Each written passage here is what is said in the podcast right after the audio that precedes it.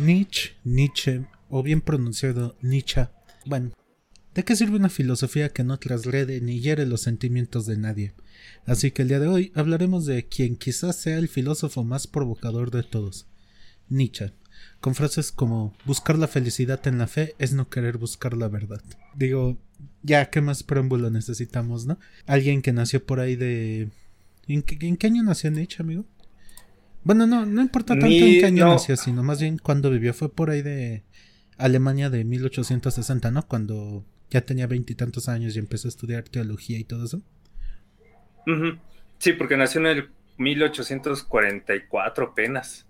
Ah, entonces, en 1860 no tan viejo. tenía 16 años, que fue más o menos la edad en que su mamá lo mandó a estudiar teología porque quería que fuera pastor, creo, o parle, no sé bien qué religión era en esos entonces. Pues en sí eso explicaría del por qué empezó a tener las ideas tanto de Dios como de los de la moral. Entonces, ajá, sí, porque a fin de cuentas tenemos que hablar de eso de cómo es que Nietzsche utilizó todo lo que conocía y aparte que era un romántico, Nietzsche era un romántico, lo queramos ver o no, era un romántico. Sí, o sea, toda su filosofía nunca la explayó de forma sistemática, fue más de forma literaria, ¿no? Digo, en obras como, por ejemplo, Hacer los Zaratustra, que es completamente una... No, no diría novela, pero es entre poética y narrativa fue como expuso grandes de la mayor parte de sus ideas. Y digo, así como preámbulo de Nietzsche, pues de joven ya dijimos que lo intentaron hacer pastor, él no quiso, se fue a estudiar, creo que...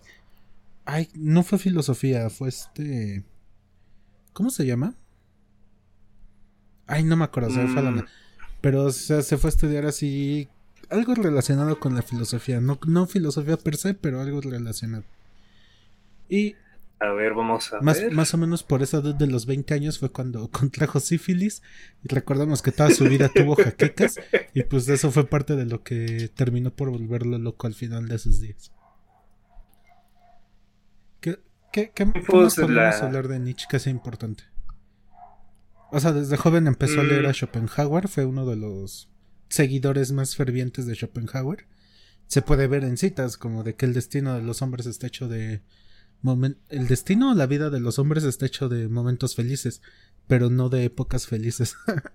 o sea, era como que un pesimista puro y duro, güey.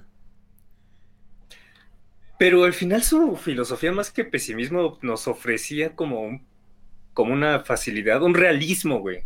Ajá. Yo creo que también hay que ver de Nietzsche que como no este, tenía muy poca facilidad con las mujeres, también eso le hacía tener como esta, la soledad de poder trabajar y ser un poco entre realista pesimista, porque no tenía tiempo para otra cosa. Sí, también por el contexto en que vivía, pues era bien sabido que era misógino. Y. O sea, ya, ya, ya lo habíamos dicho en el podcast pasado, no es este. No es perdonándose esas ideas, sino entendiéndolas, ¿no? Comprender a la persona en el tiempo en que vivió y no criticándola, porque a fin de cuentas no podemos juzgar con la visión actual a las personas que vivían hace 200 años. No, pues no se puede juzgar con la visión a todas las personas que vivieron hace 50 años, güey. Ajá, o sea, sería bastante tonto porque estamos pues en una constante evolución como sociedad. Entonces, pues, si alguien quiere juzgar a Nietzsche, que sea por lo que escribió más que por lo que creía. Ah, no sé si me explico. Y que a fin de cuentas no existen ni buenos ni malos en la historia, no hay superhéroes. Todos tenían cosas buenas, cosas malas. Como dice la frase, que lo, el camino al infierno, no, el, sí, el camino al infierno está hecho de, de buenos actos o algo así. ajá. Sí, sí, sí. Pues es igual, o sea, antes se creía que se le hacía un favor a las personas actuando de esa forma y ahora sabemos que no, que resulta que no. Entonces, pues es, es mejor comprender, intentar comprender a Zaratustra, intentar comprender qué es lo que quería decir Nietzsche cuando promulgó la famosísima frase mal dicha de que Dios está muerto mejor comprender eso a intentar ver que tal vez era misógino, ¿sabes? Sí, o sea, por ejemplo, en ese libro que mencionas de Cielo Zaratustra, se rescatan muy buenas ideas como obviamente el superhombre, que es la tesis de todo el libro. Eh, Dios ha muerto, que va muy de la mano con el superhombre, pero también tiene cosas como de que la mujer solo sirve para dar hijos a los hombres. Entonces, es como que intentar este como cuando limpias este frijolitos, güey, ir quitando las piedras y dejar lo que te vas a comer. y dejar todavía las piedras. No, no, ni dejarlas, comerte mejor solo las piedras. Comerte solo las piedras, güey, que acabar con un pinche ser de la chingada. eso, eso, ya sería estar bastante enfermo, pero también me gustaría decir que Nietzsche tenía como un fetiche, vamos a ponerlo como fetiche, o sea, un gusto, por las mujeres que eran inteligentes. ¿Ah, sí? Eso o sea, sí, porque él estuvo enamorado de, de mujeres que eran conocidas no solo por ser escritoras, filósofas o algo así, o que tenían algún tipo de este tipo de... ¿Cómo decírtelo? O sea, de talento. Ajá, eran vistas como brillantes, ¿no? Por así decirlo. Ajá, entonces, pues a fin de cuentas, tampoco hay que poder negar, por ejemplo, que anteriormente se prefería que la mujer fuese, vamos a ponerlo entre comillas, como decían, tonta y bonita. Pero Nietzsche, aparentemente, ahora que estaba investigando, él pensaba que no, que pues las mujeres también eran inteligentes y las valoraba con eso. Sí, digo, por el mundo en que vivimos actualmente es muy difícil de concebirlo. Pero yo también soy de esa idea de, de que el atractivo de una persona tiene que estar en su no, no tanto en intelecto, sino más bien englobado todo en su forma de ser, su personalidad, su forma de pensar, su si tiene algún tipo de ideología, o más bien una persona sin ideología que sea abierta a, una vida de opciones abiertas, ¿no? ¿Tú crees que eso sea posible? Pues para el superhombre sí, güey, que es lo que, lo que vamos a ir más adelante. Es que es justo lo que estaba pensando, porque al final como humanos tendemos siempre como a un extremo. Pero... Al sí o no. Ajá. Por eso es tan difícil esta tesis del superhombre de Nietzsche. Por eso se transversó de forma tan mala, güey, con el nazismo y las mamadas que hizo Hitler, Pero volviendo un poquito... ah, perdón. Sí, dale. No, es que de hecho lo de Nietzsche, de que se tergiversó también fue... Creo que fue su hermana la que metió todas esas ideas del nazismo y que después le pasaron factura, pero tengo entendido que Nietzsche no tenía mucho que ver con eso, sino que su hermana era la que... No, obviamente no, no tuvo nada que ver con eso, fue su... Fueron otros este, agentes externos, digamos, a Nietzsche, los que también ayudaron a que se le diera esta mala praxis a las, todas las teorías que tenía este vato. Sí, bueno, una vez tú y yo estamos hablando de eso, de cómo es que todo suena bonito en papel, pero ya cuando el ser humano lo aplica, pues ahí es donde... Es cuando tiende a fallar, ¿no? Sí, es donde todo se va por el inodoro. Entonces, esta idea del superhombre, esta idea de Dios, que Dios ha muerto, esta idea de la, de la moralidad que tenía Nietzsche, al final se vio como, podríamos decir, pervertida, perversa, como que fue pervertida. Sí, pervertida. Viene de perversión ante alguien que quizás solamente leyó en un portal de internet cinco frases de Nietzsche que no te vas a creer. La número cuatro te sorprenderá. En lugar de ponerse a leer el material, pues, ¿cómo decir? El material de donde proviene. Sí, o sea, por ejemplo, esta frase de Dios ha muerto, que es yo creo que la frase más viral de Nietzsche, aparece en dos de sus libros nada más, que es el de Así habló Zaratustra y el de La Galla Ciencia. Y esta frase tan irreverente, digamos, para los tiempos de Nietzsche y todavía los nuestros, no hacía referencia precisamente a ser ateo y que todo te valga verga, sino que a que después de esta muerte de Dios es cuando el hombre se puede convertir en el superhombre que ya tocamos por encimita. Y que solo despojándote de estas preconcepciones religiosas o estando libres de una ideología se puede recuperar como que un sentido de la historia o sí, de la historia de la vida misma, de la historia de la humanidad, sin alteraciones, sin ilusiones, o como ya había dicho, creo que es un momento, sin ideologías, que en una sola palabra es cuando se puede ver la vida desde una óptica nihilista. Mm, sí, sí, estoy de acuerdo, porque a fin de cuentas el nihilismo suena bonito, pero, pero también es un poco apático, ¿no crees? Es que es cuando es más mal interpretado. Porque, o sea, güey, el nihilismo es hermoso, porque al contrario de lo que muchos piensan o conciben, de que le quita el valor a las cosas, no, güey, sino que es al revés, es súper vitalista y lúdico. Solo lo que busca es, y repito, deshacer todas estas ideas preconcebidas por la sociedad y la cultura de tu entorno. Lo que busca es que vivas de una forma completamente abierta y sobre todo que no gire en torno a cosas inexistentes, hablando de religión, obviamente. Claro, o sea, es que lo pienso y veo cómo es que, por ejemplo, yo de joven me consideré nihilista, ya sabes, el típico morro meco de, ah, es que el nihilismo, pero que no había leído bien. Entonces, por eso es de que también lo pienso como apático, porque muchos dicen, ah, es que no sé, ¿cómo es? Este, ya todo está hecho, o nada existe, o para qué. Entonces es como un nihilismo mm, patético. Sí, hay dos tipos de nihilismo, el optimista y el negativo. El que tú mencionas es el negativo por completo. Y es que es difícil leerlo porque toca temas, pues sí, muy existencialistas que si no tienes cierta madurez o estabilidad mental te pueden llevar a caer en esa misma actitud que mencionas de, Ay, puedo ser una mierda de persona porque pues nada tiene sentido. ¿Cuántos habremos conocido que, que, tomaron esa postura de, ay, no pasa nada? Sí, pues o sea, me imagino que sí debe haber unas cuantas personas viviendo así, pero agradezcamos que no todo el mundo vive así. sí, que de cierta forma también la frase de que Dios ha muerto es un poco cuestionando el mundo sin una moralidad judeocristiana en este caso. Sí, o sea, recordemos que la filosofía de Nietzsche no es una filosofía muy universal que digamos.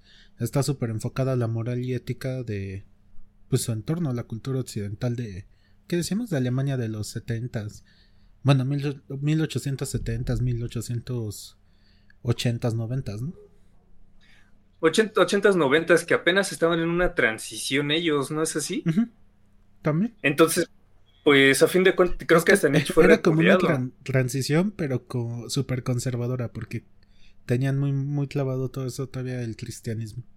Judío cristianismo. Y creo, creo que todavía sigue. Entonces, por eso Nietzsche fue un parteaguas, porque a fin de cuentas, a partir de Nietzsche, este Freud lo leyó y gracias a ello pudimos como obtener parte de esto del psicoanálisis. Entonces, Nietzsche fue, tan, fue, fue y es uno de los hitos que tenemos actualmente. Y yo creo que el psicoanálisis, lo quieras o no, también puede llegar a estar apostando a un superhombre al momento de conocerte, el saber todo lo que tus pulsiones te llevan, es decir, todo lo que te están empujando y aceptar esas cosas que te están llevando, aceptar quién fue tu síntoma, aceptar cuál ha sido tu problema, aceptar tu trauma. Sí. Aprender a identificar por qué haces lo que haces, por qué crees lo que crees o por qué actúas de cierta forma bajo diferentes circunstancias. Por ejemplo, que a fin de Ay, perdón. Es que siempre como que me dejas una pausita y pienso que ya no vas a hablar, güey. Perdón. no importa, tú, tú, dale, tú dale. Tú dale. No, es que yo ya me iba a otro tema. Mejor si quieres recalcar algo. En sí, nada más recalcar que en este tipo de podcast hay que recordar que las personas que nos escuchen recuerden que esto es como, no como para que crean que somos dogmáticos o cualquier otra cosa, sino que incluso que nos escuche, nos comparta sus ideas, si es que hay alguien que nos escucha, claro está, y a partir de ahí hacer, pues, ¿cómo decirte, decírtelo una nueva episteme? Porque a fin de cuentas, el diálogo es lo único que hace, es generar nuevas ideas. No hay que ser dogmáticos, no hay que encerrarse en yo tengo la razón quizás empezar a tratar de saber que somos ignorantes en casi todo. Sí. O sea, como... Creo que ya lo había dicho en otro podcast, que el lenguaje es como nuestro superpoder y es a través del diálogo cuando como se logra progreso en casi todos los ámbitos, y no es que en todos. Y citando un poquito a Diego Rosarín, este, el negacionismo no es por ser culero, pero se necesita para que empecemos a avanzar. Si no hay alguien, si no hay una antítesis, ¿cómo va a haber una síntesis? Sí, esa, esta como idea de que... Ah, pues también lo mencioné en el podcast pasado, ¿no? De que el positivismo no, o el optimismo no genera avance, ¿no? Sí, que no sirve de absolutamente de nada, pero pues, hay que recordarlo un poco. sí, o sea, sí sirve, pero siendo realistas no, no es un empujón, es como dar un pasito muy despacio. que a algunos les ha de servir. Digo, hay personas a las que les ha de servir más pensar en que, no sé, en que todo lo pueden, a pensar que en un niche que estaba pensando, cuanto más nos elevamos, más pequeños parecemos a quienes no saben volar. O sea, no hay a quien le resulta mejor como ignorar su propio dolor y hay a quien le sirve más embullirse en ese dolor. Sí. Eh, Entonces, depende de cada quien. sí, pero también pues, que permitan el diálogo, bro. Pero sí, ahorita que dices que te sirve más engullirte en tu propio dolor, ¿cómo era la frase esa de Camus que te dije cuando vimos el debate? Este, la del. Este, ¿Cómo estamos? ¿Tenemos la libertad de elegir la ignorancia o algo así? Ajá, algo así, va. Seremos tristes, pero por lo menos tenemos la verdad. Ajá, sí. Entonces, pues, por eso amo Camus. O sea, Camus me, me enamoró desde que lo leí y tristemente me he quedado ahí un poco atascado, pero ¿por qué me ha servido? Sí. Pero pues no es tanto quedarse atascado, güey. Es que para estudiar bien a un filósofo, un pensador, necesitas muchos años realmente. O sea, esto que hacen en las escuelas de que te enseñan a Hegel en dos clases, no seas mamón, güey. no digan pendejadas. Sí, hay gente que lleva como 10 años estudiándolo y apenas dice, no, pues apenas entendí una página de. dos capítulos. creo que ya entendí que se refería a genealogía. Como que ya sé dónde iba. Ay, fenomenología. Ah, sí, te perdono porque estamos hablando de Nietzsche. Y, ajá, exacto, te fuiste por genealogía de la moral. sí, sí, sí, sí, sí, se me fue bien feo el, pedo ahí. Pero, bueno, volviendo a Nietzsche. Este, este güey también tenía. Bueno, no sé tú qué piensas de esta otra idea que él tenía del eterno retorno. Digo, esta concepción mm. filosófica de que el mundo se extingue y vuelve a iniciar de nuevo. Digo, en la filosofía oriental este eterno retorno, digamos, sirve para evolucionar hasta llegar al punto de la perfección del mundo, ¿no? En cambio, Nietzsche, lo que tocó en el libro que mencioné antes de la Gaia Ciencia, plantea que sí, que se repite todo, pero no solo los hechos, sino todos los pensamientos, ideas, filosofías, sentimientos, etc. Así una y otra vez, una y otra vez, en repetición infinita e, e incansable.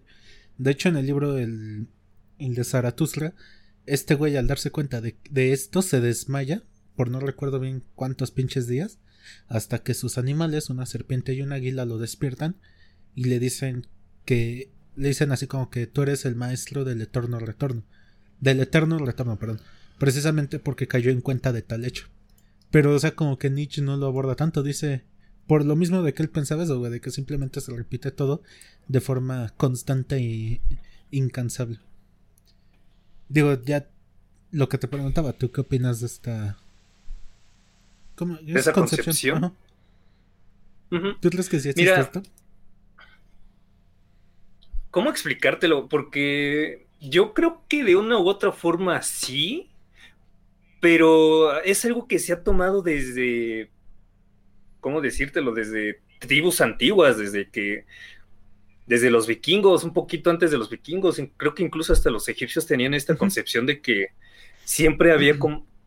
Creo que el ave fénix es de los egipcios, ¿no? No tengo idea, pero sí, sí, sí sé por dónde vas. Entonces, este, conforme lo vas viendo, no solo Nietzsche pensaba de que... Yo lo veo como una condena a repetir siempre... ¿El, ave fénix? Ok, ok, sí, quizás la confundí con otro porque ando medio confuso ahora, pero este, siempre estaban pensando en esto, incluso también esto del uróboros, de un esfuerzo eterno, o sea, de una víbora comiéndose a sí misma, siempre era como lo mismo, lo mismo, lo mismo. Y ahora con esto de que la ciencia también dice, hay dos caminos, o gana la oscuridad y la eterna expansión, o el Big Crunch. Y del Big Crunch tal vez existe el Big Bang y todo se vuelve a repetir. Entonces yo estaba pensando en eso y la verdad sí es desalentador pensar que... El Big Crunch es que se expande todo hasta que llega a un fin y se vuelve a colapsar, ¿no? Ajá, que todo, bueno, que todo regrese. No, el, tengo entendido que el Big Crunch es de que llega un momento en el que el universo ya, este, pues ya no va a poder estirarse más, ya ves todo esto del tiempo de que igual ya no se puede estirar más y ¡pum! se pues hace crunch, literalmente, ¡pum! Todo se pone en una sola singularidad. Por eso se vuelve a comprimir todo, ¿no? Ajá, sí. Entonces se repetiría todo. Pero el Big Bang, ¿cómo no? ¿O cuál es el fin del Big Bang, en teoría? Eh, el Big Bang, que en teoría sería ya la creación del universo. Ah, o sea, el Big Bang es el inicio y el Big Crunch es el final. No hay una. O sea, no son dos teorías aparte. Ah, pensé que eran las dos teorías aparte, güey. No, tengo entendido que sí son como, pertenecen como a la misma. Obviamente está dentro de todo esto de la teorización. Sí, es pero al final sí es, para mí sí fue como un golpe porque fue pensar, o sea, todos mis errores, podría haberlos cometido hace mil años, por así decirlo, como hace mil universos. Mil años, hace miles de millones de años tal vez. sí, exacto. Entonces, es como, estoy como de una u otra forma condenado. Y yo creo que también Nietzsche hablaba de eso, porque una vez que te das cuenta, tendrías la libre elección, por así decirlo, de recordar o de no repetir todos estos errores, de al menos ser consciente de tus propias elecciones. No, es que acuérdate que Nietzsche es nihilista, o sea, él desea que se va a repetir todo otra vez, pensamientos, ideas, tus elecciones, todo. Y él desea que el ser humano logrará transformarse en superhombre cuando logre vivir sin ese miedo y por consiguiente amar la vida, para así desear el eterno retorno. O sea, ya no tenerle miedo a volver a vivir lo mismo, simplemente vivir por vivir y por amar la vida. O sea, ese güey sí es como que súper romántico, güey. Era pinche huraño, pero tenía su corazoncito, Es lo que te decía, porque a fin de cuentas, eso de amar la vida suena muy positivista, pero obviamente no va por ese camino. No. No, no va tanto por ese camino. Es que suena una frase muy hippie, ¿no? Total y absolutamente, pero al fin y al cabo. Amor las ringas que se fueron un retiro en Guatemala. y, que piensan que con eso van a reactivar su espíritu. No, o sea, él se refería simplemente a esto, güey, que. O sea, partiendo de lo mismo, de que el ser humano tiene que expulsar a Dios de su propio, de su propia persona. Y no reemplazar a Dios, sino reemplazar, quitar esa figura de Dios y convertirse en superhombre. Para vivir, como te digo, con todas las opciones abiertas, vivir sin prejuicios de ideología o de creencias. Simplemente vivir por vivir, se podría decir. No sé si me expliqué, creo que no. sí, o sea, a fin de cuentas, mm, si lo aterrizamos un poco más, te pondré el ejemplo, yo conozco a varias personas cristianas y me han dicho, ríndete ante Dios, entrégale tu vida y vas a ver cómo todo va a ser mejor. Y si lo ponemos ante esto, Nietzsche vomitaría ante esa mísera idea y diría, tú hazte cargo de tu propia idea sin que un Dios, sin que un amigo imaginario te diga qué hacer. Tú, este, yo por ejemplo, tú Luis, tú ponte a trabajar en lo que tú quieras, que, te, que a ti te apasione, por así decirlo, no, no vayan a creer que esto es un, este, un curso de, positivismo, de coaching, sino en si te gusta, hazlo. Si el otro habla, pues, ¿cuál es el pedo? Pero tú veíaslo, no porque Dios dijo, este, ¿cómo? No, des, no desearás a la mujer del hombre de tu prójimo, este, de tu prójimo. Tú, lo tú no la vas a desear, pero porque no eres culero, porque no sería justo para el otro. Sí, o sea, no, no robarás porque eres un ser humano decente, cabrón, no porque un hombre invisible te lo dijo, güey, no mames. Exacto, eso es a lo que te refieres. O sea, sí, sí, pero pues hay que ponerlo un poquito en un ejemplo un poco burdo. Ajá, sí. Y a fin de cuentas, el superhombre yo considero que es como Dios, el Dios abrámico, porque a fin de cuentas Dios hacía todo, o sea, tenía un berrinche, mataba a media humanidad. Sí, sí, sí. Es, o se sentía bien, creaba el, el arco iris. Ah, no es cierto. El arco iris fue porque se sentía culpable. No, ni idea. este. Es que el arco iris, según yo, apareció después de la historia del arca de Noé. ¿Ah, sí? Entonces, porque hizo el, el diluvio universal y después... la tierra tengan colorcitos. sí, esa, esa es la visión que tiene. Entonces, después, ay, bueno, voy a lavar los pecados de mi, de mi humanidad. ¿Qué puedo hacer? ¿Perdonarlos yo solito o matarme a mí mismo siendo yo mismo mi hijo? Suena mejor la segunda. Entonces, entonces, él hacía lo que quería, como quería, cuando quería, porque podía. En sí, eso es un superhombre.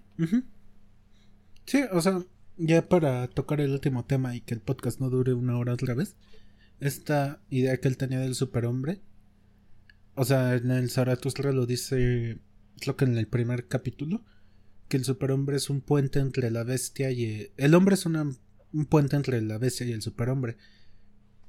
Él dice que, por ejemplo, que el hombre es el único animal que no ha alcanzado su propósito, por así decirlo. O sea, una abeja sabe para qué nace y para qué muere. O sea, nace para hacer miel, mantener a la colmena y cuidar a la reina, ¿no? En cambio, el superhombre nunca. El, el superhombre, el hombre nunca llegó a consolidarse su propósito, por así decirlo. Y dice algo así como que la vida humana en sí es un riesgo de o vencer al hombre mediante la superación o volver a una animalidad muy primitiva y básica. Eh, no sé tú, pero yo estoy viendo que estamos regresando como una. ¿Cómo decírtelo? Como a una prehistoria. Estamos Ahora que estamos demasiado avanzados. Ajá. Como que estamos dando pasos atrás de, de cuando estamos avanzando, porque ahora estamos tan cómodos, tenemos tantas comodidades que lo único que podemos hacer es pelear por banalidades. ¿Me explico? Y no, y no tanto que peleemos por banalidades, sino que estas mismas comodidades, ¿cómo decirlo? Le depravan y le quitan sentido a muchas cosas. O sea, el stream este de que hay morras que se duermen y gente viéndolo, güey, ¿qué pido con eso? No, no mames, está bien distópico, bien surrealista.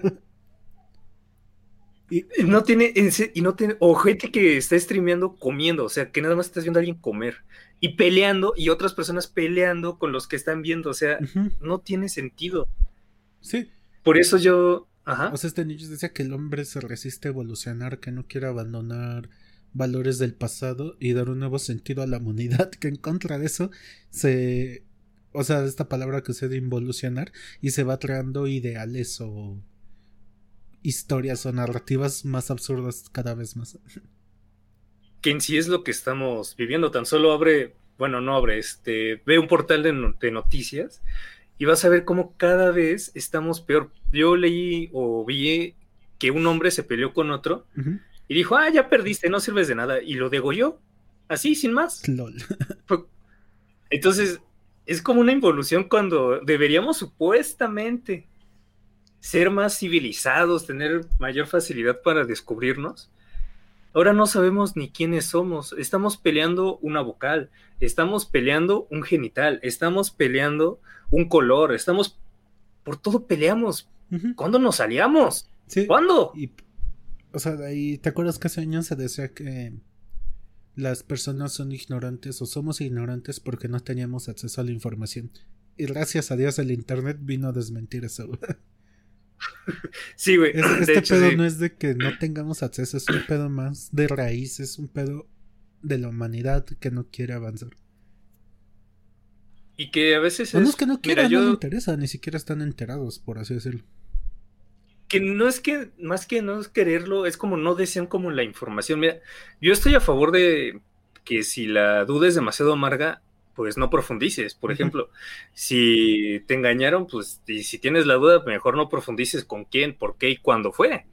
Ahí está bien la ignorancia, tienes derecho a esa ignorancia, pero tampoco te pases de lanza en la ignorancia de cuando dicen a alguien, oye, pues es que, no sé, este, eh, la Tierra es plana, es como de, viejo, en tu celular tienes el universo, las respuestas del universo que conocemos actualmente. Tienes todo el conocimiento de la humanidad en la palma de tu mano, no seas cabrón. Y te pones a decir todo eso, entonces no tiene ningún tipo de sentido. No, pues no. Entonces yo creo está llorando en su tumba. está berreando al ver cómo es que se cumplió esta involución que mencionas. Ajá, lo que mencionábamos del video de Migala de que Nietzsche que se volvió loco por salvar a su especie y ve, no, no sirvió para una chingada. cada, o sea, cada vez estamos peor, güey. Yo creo que por eso es importante la filosofía, porque muchos lo catalogan de aburrido o incluso de que no debes de hablar de filosofía o política porque se enojan. Güey, tienes que hablar. Tampoco? Yo pensaba que, ah, que, era religión o política.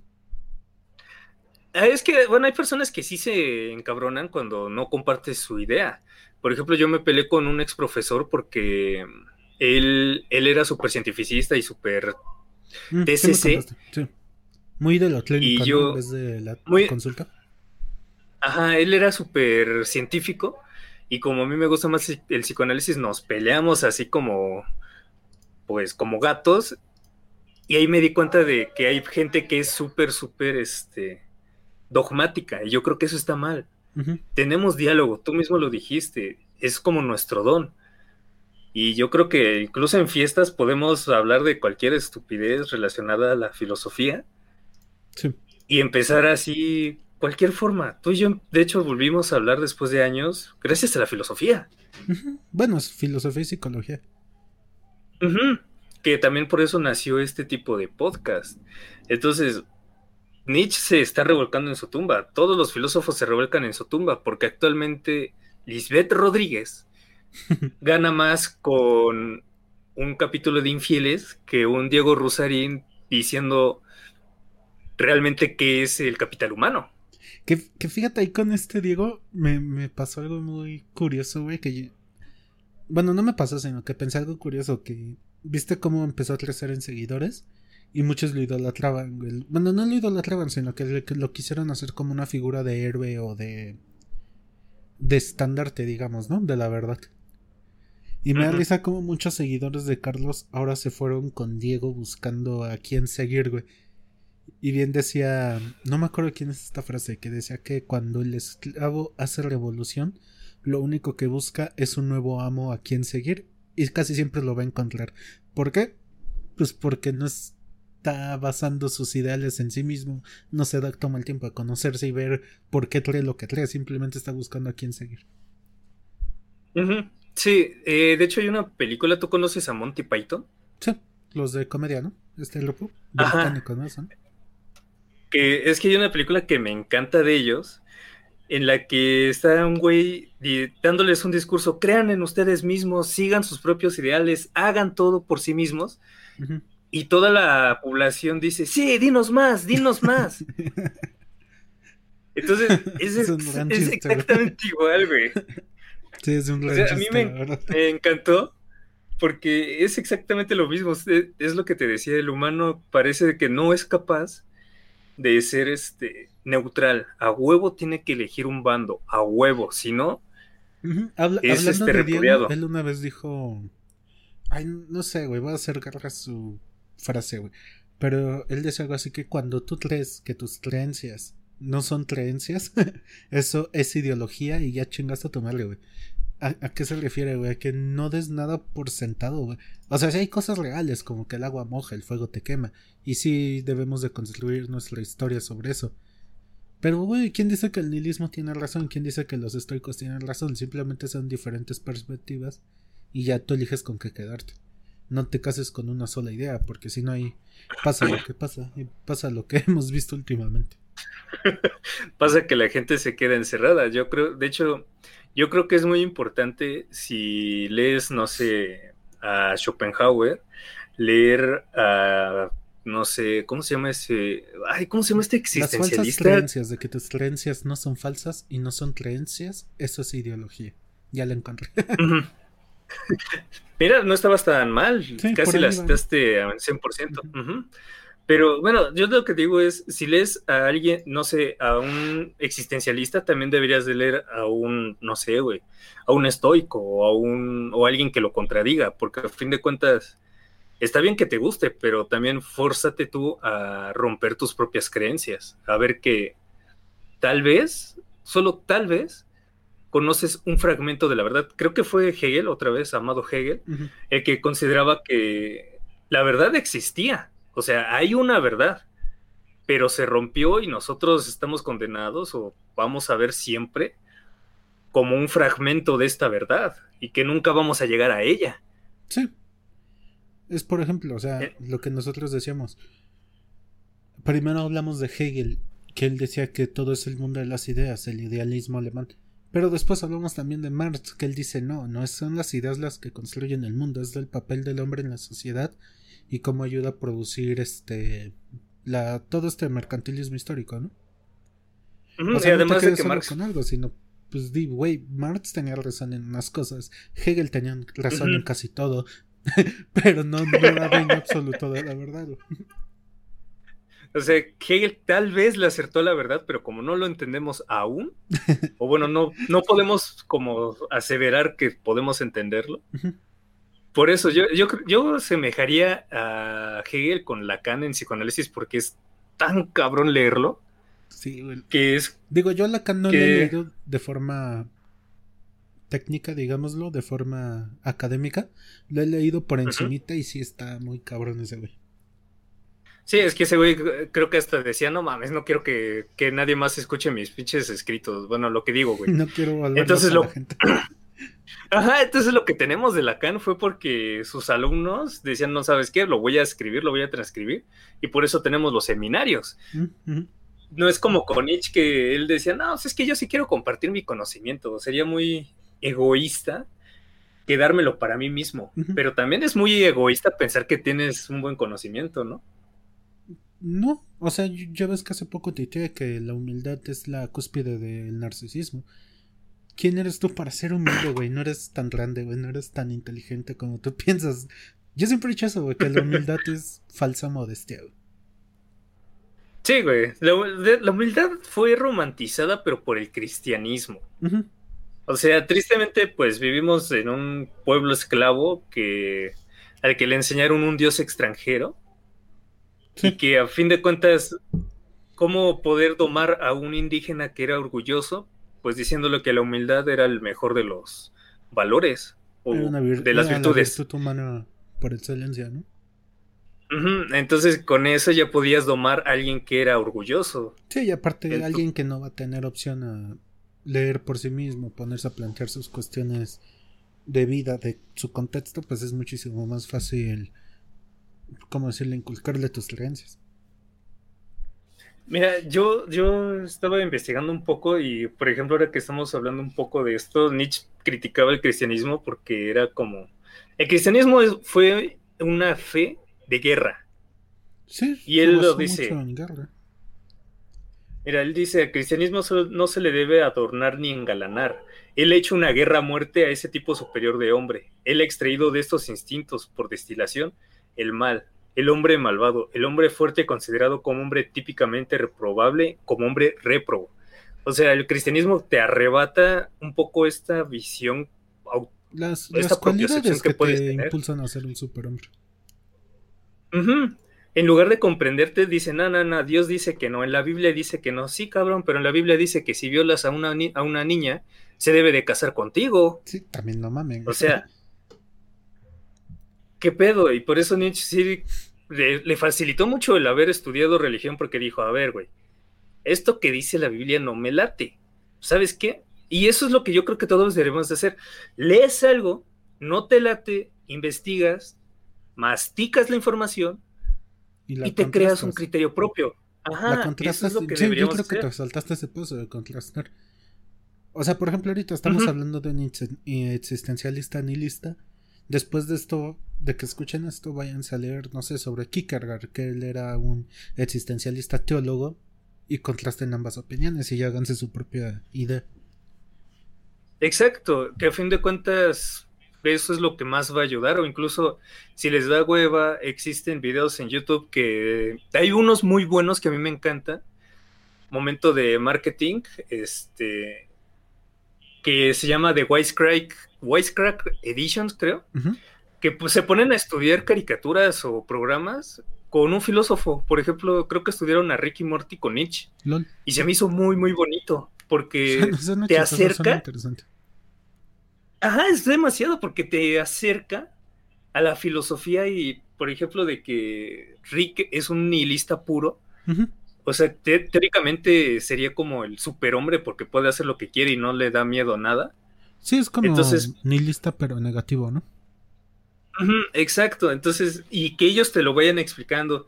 nosotros vemos que es esto y te ponen la cita, te ponen el por qué y te lo van poniendo así. También hablan de Kierkegaard, creo que toman a Boya Horseman con otro, creo que con Camus o algo así. Yo creo que opinar Boya Horseman con Schopenhauer es la receta del suicidio. Sí, es acabar dándote un tirón. Sería lo peor que puedes hacer en toda tu vida. Es ¿por qué, güey? ¿Por qué querrías hacer eso? Quiérete, güey. Abrázate un ratito y piénsalo. Avísanos por si se te ocurrió hacerlo, pero por favor, no, no combines ambos por lo tipos menos. Dinos cómo vas decayendo, cómo te vas degenerando en la locura. A ver, a ver, si eso nos ayuda a nosotros también para poder hablar de ello. Pero mm, yo creo que sería como que es lo que estábamos diciendo de que Nietzsche al final cayó en una locura, no solamente por la sífilis, sino también por tanto andar pensando. Por todo lo que estaba pensando. Hay un que sí está cabrón, güey. O sea, como dijo el Hobbit, ten cuidado cuando miras al abismo porque él te puede ver de vuelta. Cuando intentas estudiar tantas cosas, te das cuenta de tantas cosas, acabas, pues sí, güey, perdiendo la razón. O perdiendo incluso las ganas de vivir. Como por ejemplo, de que yo me enteré de que tenemos agua suficiente como para otros siete años. Y hasta ahí. Más o menos. Entonces es como el pues sí duele, duele saber, duele utilizar una lavadora, porque dices, verga, güey, siete años y esto se va a acabar. Eh. Duele, duele todo eso y por eso es como el, por eso dicen que la ignorancia es felicidad. Pero pues también conformarte con la ignorancia. ¿Cómo dijiste todo el podcast pasado? Que el conformismo es la filosofía de los pendejos. No, la... Bueno, sí es conformismo, la Ay, ¿cómo se dice? El cinismo también. El cinismo. Ajá, el cinismo es la filosofía de los pendejos. que a fin de cuentas es una paráfrasis de Migala, pero es que tiene razón, es como del, ah, es que no importa, o el, ah, es que no me importan las mm, los movimientos sociales actualmente. No, güey, debes de entenderlo. Aunque no estás de acuerdo con ellos, los tienes que entender, güey. Pues aquí vives, pendejo. no porque tú digas, ya cierro los ojos y no los veo, van a desaparecer, no mames. No estamos hablando de Dios, güey, no mames. estamos hablando de cosas reales. de cosas que te pueden afectar. Exacto. Y, dice ese feminismo, dice ese, este, toda esta oleada de violencia que vivimos y que digan, ah, es que no pasa nada. No, cabrón, sí pasa.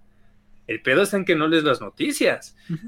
Y yo creo que también eso es parte de lo que sería ser el superhombre, aguantar, pues, saber que como humanidad ya nos condenamos a que en siete años, pues, de igual y aplicamos un Mad Max o aplicamos un Metro Exodus. Vamos a estar cabrones, ¿eh? Bueno, va a estar cabrón todo. Demasiado. Digo, tal vez, solo tal vez, tenemos oportunidad, pero hay demasiado cínico actualmente. Hay demasiadas personas que le dices, oye, ¿y si, me, y si en lugar de toser, así con el, con el hocico abierto te tapas? El mexicano lo primerito que va a hacer es ir y toserte en la ah, cara. ¿Por qué? Exacto, es lo que yo me pregunto. Porque en muchas ocasiones yo sí he dicho, oye, cúbrete la boca y todavía hasta, abren más el hocico. Es como de, ajá. Y, por ejemplo, yo tengo una tienda y en muchas ocasiones sí les decíamos, oye, este, necesitas cubrebocas o solamente se admiten dos personas. En una ocasión me mentaron la madre y me dijeron, ¿dónde está escrito? Y teníamos en grande dos letreros que decían cubrebocas y dos personas. Por eso te lo digo. Entonces, mira, quizás para cerrar, este, leer a Nietzsche es bonito. Sí, yo diría que con él la tristeza, pues, se toma como una virtud también porque te ayuda a entender. Pero yo creo que habíamos quedado que en el siguiente iba a ser Camus. Otro existencialista, pero no tan... Un poco más optimista. Ajá, no tan negativo, digamos. Yo creo que ahí yo postaría mucho porque a mí me encanta la filosofía del absurdo. Es decir, lo irracional darse cuenta de que pues en sí no tiene sentido tu vida, no tiene sentido que intentes preservarte, no tiene sentido que hagas ejercicio porque al final vas a morir. Pero lo mejor que puedes hacer por ti mismo, pues es hacerlo porque te gusta, porque quieres, porque lo encontraste. Y eso es lo que me encanta de Camus. Sí, o sea, yo ya te había dicho también este en podcast pasados que Camus fue el primer se puede decir que fue el primer filósofo que empecé a leer. Porque digo que fue cuando ese punto, tuve ese punto de inflexión que dije, güey, ya leer el psicoanalista no me va a bajar nada, quiero leer algo que me ayude por lo menos a cuestionarme cosas. Mira, yo, yo estoy de acuerdo y eso que decías de la tristeza que te ayuda, hay un poema, ¿te acuerdas que hace como dos meses más o menos te pasé un poema de un poeta catalán que acababa de fallecer? y, él, mencionaba algo parecido. Digo, el poema se llama No estaba lejos, no era difícil. No me acuerdo bien cómo va. Pero decía algo así como que. Ay. O sea, que ya cuando. Llega un tiempo en que cuando se pierde la vida ya no te entristeces, sino que simplemente. ¿Cómo decirlo? Llega un punto en que hay pérdidas que son prudentes, necesarias, en que ya no hay más que un horizonte al cual caminar como medida de tu propia soledad y precisamente es cuando llega un tiempo, él dice de tristeza protectora. Y sí, güey, estar siempre ah, feliz. No, no es sano. Ya lo encontré. ¿De qué? Mira, es, ha llegado este tiempo cuando ya no hace ah, daño la vida que se pierde. No, lo encontré, güey. Ah, va. Mira, cuando ya la lujuria es tan solo una lámpara inútil y la envidia se olvida. Es un tiempo de pérdidas prudentes, necesarias, y no es necesario un tiempo de llegar, sino de irse. El amor, ahora, por fin coincide con la inteligencia. No estaba lejos, no era difícil. Es un tiempo que no me deja más que el horizonte como medida de la soledad. Un tiempo de tristeza, protectora. Gran poema, güey. Digo, en paz descanse Joan Margarit, donde sea que esté. Pues sí, gran poema. Que está muy bonito, yo creo que da muchísimo que pensar. Y bueno, yo creo que porque tomamos temas bastante interesantes de Nietzsche, que a fin de cuentas se pueden tomar 10 millones de temas y podríamos estar mil horas, pero como, como dicen por ahí, la mejor forma de poder hacer que alguien se enamore de ti es a dosis pequeñas. Ajá, poco a poquito, ¿no? Que a fin de cuentas esto es para que escuches mientras te estás bañando, mientras estás en el coche, o simplemente cuando haces tarea. Sí. Y ahora nos tocó hablar del superhombre, ahora sí, ya para cerrar, güey. Así, digo, tú me dijiste que también leíste mucho a Nietzsche, ¿no? Así, de, con esta idea del superhombre, ¿tú qué rescataste de Nietzsche? ¿O con qué premisas, digamos, te quedaron como para poder vivir tu vida? De Nietzsche, lo que más me llamó a mí la atención fue como la vista amoral. Como esta visión de lejos de, tu, de toda tu propia moralidad. Y yo lo apliqué muchísimo no solo en sesión, sino con amistades, de que me decían, una vez sí me lo reconocieron, de que tú eres mi amigo amoral, tú eres mi amigo que en lugar de criticarme o juzgarme porque engañé a mi novio, se sentaría y me diría, a ver, ¿por, qué? ¿O para qué? Ajá, a ver, güey, sí lo engañaste, pero ¿qué tiene o por qué? ¿De qué te sirvió? En lugar de espantarte, pues me escucharías. Y yo creo que de Nietzsche agarré eso. Sí, que eso Escucha. está muy bien explicado en el libro este de Más allá del bien y el mal, que pues el nombre te lo predispone, que es completamente amoral, digamos. Sí, que si no hay como actos buenos o malos, sino las visiones. Y me quedé con eso. ¿Mm? ¿Tú con qué te quedaste? Bueno, es que yo te había preguntado el superhombre porque me quedé pensando en eso. Y tú ya me saliste con otro libro, chingada madre. con otra tesis de Nietzsche. Bueno, bueno, el superhombre. del superhombre, pues yo me quedé precisamente con lo de que es independiente, algo individualista, pero no alejado completamente de la masa. O sea, Nietzsche dice que el hombre superhombre se separa de la masa, pero yo no creo que eso sea posible. Sí, completamente independiente, pero no alejado, digamos. Eso de que mm, se puede sentir con intensidad, pero frenando tus sentimientos con la razón, también es otra de las cosas con las que intento dictar mi vida, digamos no dejarte guiar por las posibles recompensas futuras de un cielo y una vida eterna, sino vivir centrado en el mundo real.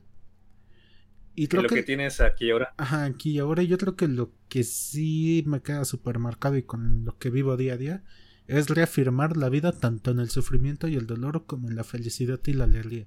O sea, no negar el dolor, no negar el sufrimiento, pero tampoco clavarte con eso y también reafirmar la felicidad y los momentos felices, digamos. Que esa es la vida, que está conformada por ambos sentidos. Pero ahorita en esta, que... está muy este cuento, esta narrativa de ser feliz, tienes que ser feliz, tienes que buscar la felicidad. Es como que, güey, no, o sea, si siempre eres feliz, ¿cómo vas a saber que eres feliz? Necesitas algo con que poder contrastarlo. Necesitas la tristeza y muchas veces yo, yo creo que deberíamos de abordar esta situación en otro podcast, quizás con Camus, de yo como psicólogo, tú como mm, filósofo, por así decirlo, entusiasta. En sí ambos somos entusiastas, ¿no? Pero pues yo tengo una carrera un poco más afín. más la academia, digamos, en la psicología que al, streamer Al Capón una vez le mandaron un mensaje de, oye, me voy a suicidar, gracias por ah, hacerme divertidas las noches, pero dile a mis padres o que alguien le mande un mensaje a mis padres. Y él se puso súper tenso y luego, luego se vio como un rechazo hacia esta idea. Sería como interesante ver. Sí, o sea, son cosas que son reales, cabrón, no las puedes lo, mismo que decía, no es como Dios, güey. No puedes decir cerrar los ojos y desaparece. O sea, cuando se me refiere a que tú dices, ya, güey, ya, Dios no existe, dejo de creer con él y que creen que el mundo sigue igual, no cambia nada. En cambio, si dices, no creo en los suicidios, no creo en la depresión, en la ansiedad, pues eso al mundo le vale verga, va a seguir existiendo. Y lo que es triste es de que la depresión va en aumento, a tal grado que, por ejemplo, este hombre no supo qué hacer, dijo, no mames, eso es una cobardía. Güey, yo te invito a poner un cuchillo cerca de tu muñeca y vas a ver cómo te va a costar. Sí, o sea, es como morderte un dedo. lo estás haciendo conscientemente, no te vas a hacer daño. Pero ya un objeto punzocortante en la vena, vas a ver cómo todo tu cuerpo te dice no. no, ¿qué haces, idiota? Sí, sí, sí. Exacto, y del suicida iba, y Camus hablaba del suicidio. ¿Ah, Entonces, sí, de hecho, Camus habló de que el suicidio mm, no es viable porque la única forma de ser rebelde es viviendo lo más que puedas. Sí. Porque ya tu destino es la muerte. Entonces, pues la te contra ella viviendo. lo único seguro que tenemos es la muerte. El acto de rebeldía es mantenerte con vida. Exacto. Entonces, También podríamos está la frase esta de que cada segundo tomamos la decisión consciente de no suicidarnos. O sea, cada que decimos, voy a tomar agua, voy a pararme tantito, voy a, mañana voy a hacer esto, el próximo mes voy a hacer esto, estás planeando no suicidarte o estás resistiéndote a tu propia muerte. Cada vez que estás viendo el semáforo en verde y decides no, no aventarte al tráfico, estás decidiendo no suicidarte. Y los que se suicidan es porque toman la decisión constante de aceptar la muerte que es un tema muy complicado. Sí. Y si lo vemos... Y, si hablamos de suicidio, sí quiero poner un disclaimer como de un minuto de que no somos para nada expertos. Tal vez tú sí, pero ya metiéndome en la conversación, no somos expertos. no, no me considero experto, me considero alguien que ha vivido esa parte, que lo ha conocido, pero más allá de experto, yo creo que sí es importante que la gente vaya escuchando más sobre esto, que se quite el tabú. Sí, que hablemos que le da miedo o se siente incómodo ah. hablando de esas cosas. que le ignoran. Utilicemos un poco a Nietzsche con su amoralidad. El suicidio bueno o malo no. El suicidio ¿por qué? El suicidio ¿por qué? Existe, conócelo. Ajá, exacto. Entonces, que yo creo que todo se puede ver de esa forma. O sea, el feminismo es bueno o malo, pues no es ninguna de las dos, simplemente conócelo. Que es, ponte a estudiar a... Yo creo que lo malo es cuando se radicaliza todo, precisamente. Es como con lo de Malcolm X y Luther King, ¿no? Ah, que Luther King hizo más pacifismo y Malcolm, X... O sea, los dos eran activistas, pero digamos que Malcolm era más proactivo, ¿no? Entonces, yo creo que sí podríamos ir tomando estos temas, no porque seamos expertos, sino porque somos entusiastas de, pues, explorar, de, tenemos hambre de conocimiento, ¿no crees? Y ve, por ejemplo, un buen ejemplo, hablando del suicidio. El suicidio es bueno o malo, pues no es bueno ni malo, simplemente es algo que pasa que desgraciadamente le ha quitado la vida a muchas personas y es algo que existe. Lo malo es cuando se radicaliza y existen pinches hombres que se amarran bombas y se hacen explotar en un centro comercial en Afganistán. Por un dios. Por un dios, ajá. Pero X, Entonces... ya nos estamos mamando, ya duró casi 45 minutos, ¿no? 40 minutos más o menos el podcast, espero. Como el anterior, algo que con lo que quiera cerrar, estimado amigo. Mm, una frase mamadora de Nietzsche. ¿Cuál será buen amigo? Mm. Vamos a buscar. Juguemos al horóscopo. ¿Al horóscopo? Léeme mi carta astral. No, e, es una, es una didáctica que teníamos en la CJV, que me la enseñó Itzel, en la que yo te digo una página y una, ¿cómo se llama? Y un párrafo. Y en sí eso sería mi horóscopo. Ah, chido. A ver, ¿qué libro quieres de Nietzsche? Tengo aquí Hacia habló Zaratustra, Más allá del bien y el mal. Y... Ay, a la mano son los que tengo. Mm, Zaratustra porque está más poético, güey. A ver, dime una página. Tiene. Lo acabo de terminar de leer. Si no me recuerdo, son 345 páginas. Ok, entonces. Oh, sí, 345. La 175. Qué renglón. ¿Cuántos hay? Ah, te mamaste, güey. Es de, su lado misógino, güey. Como en este pueblo no abundan las hombres, las mujeres se masculinizan. Pero solo quien es bastante hombre puede redimir a la mujer en la mujer. Ah, cabrón, este. Sí, te pues. ok, busca otra, güey, porque no queremos que nos cancelen todavía. Ah, mira, que tengamos por falsa toda aquella verdad que no pueda hacernos reír. Ahí está. Nos quedamos con esa si te pasaste de verga, güey. Qué pinche tino, cabrón. No mames. ¿Será mi misoginia que quiere salir a flote? Tal vez, inconscientemente, güey. Ya leíste esta misma edición, güey, y sabías que en esa página estaba. soy, soy nieto de los FIFAs que no pudieron funar. pues gente, esto fue por, todo por el episodio de psicología de hoy. Muy interesante, uno de mis filósofos favoritos.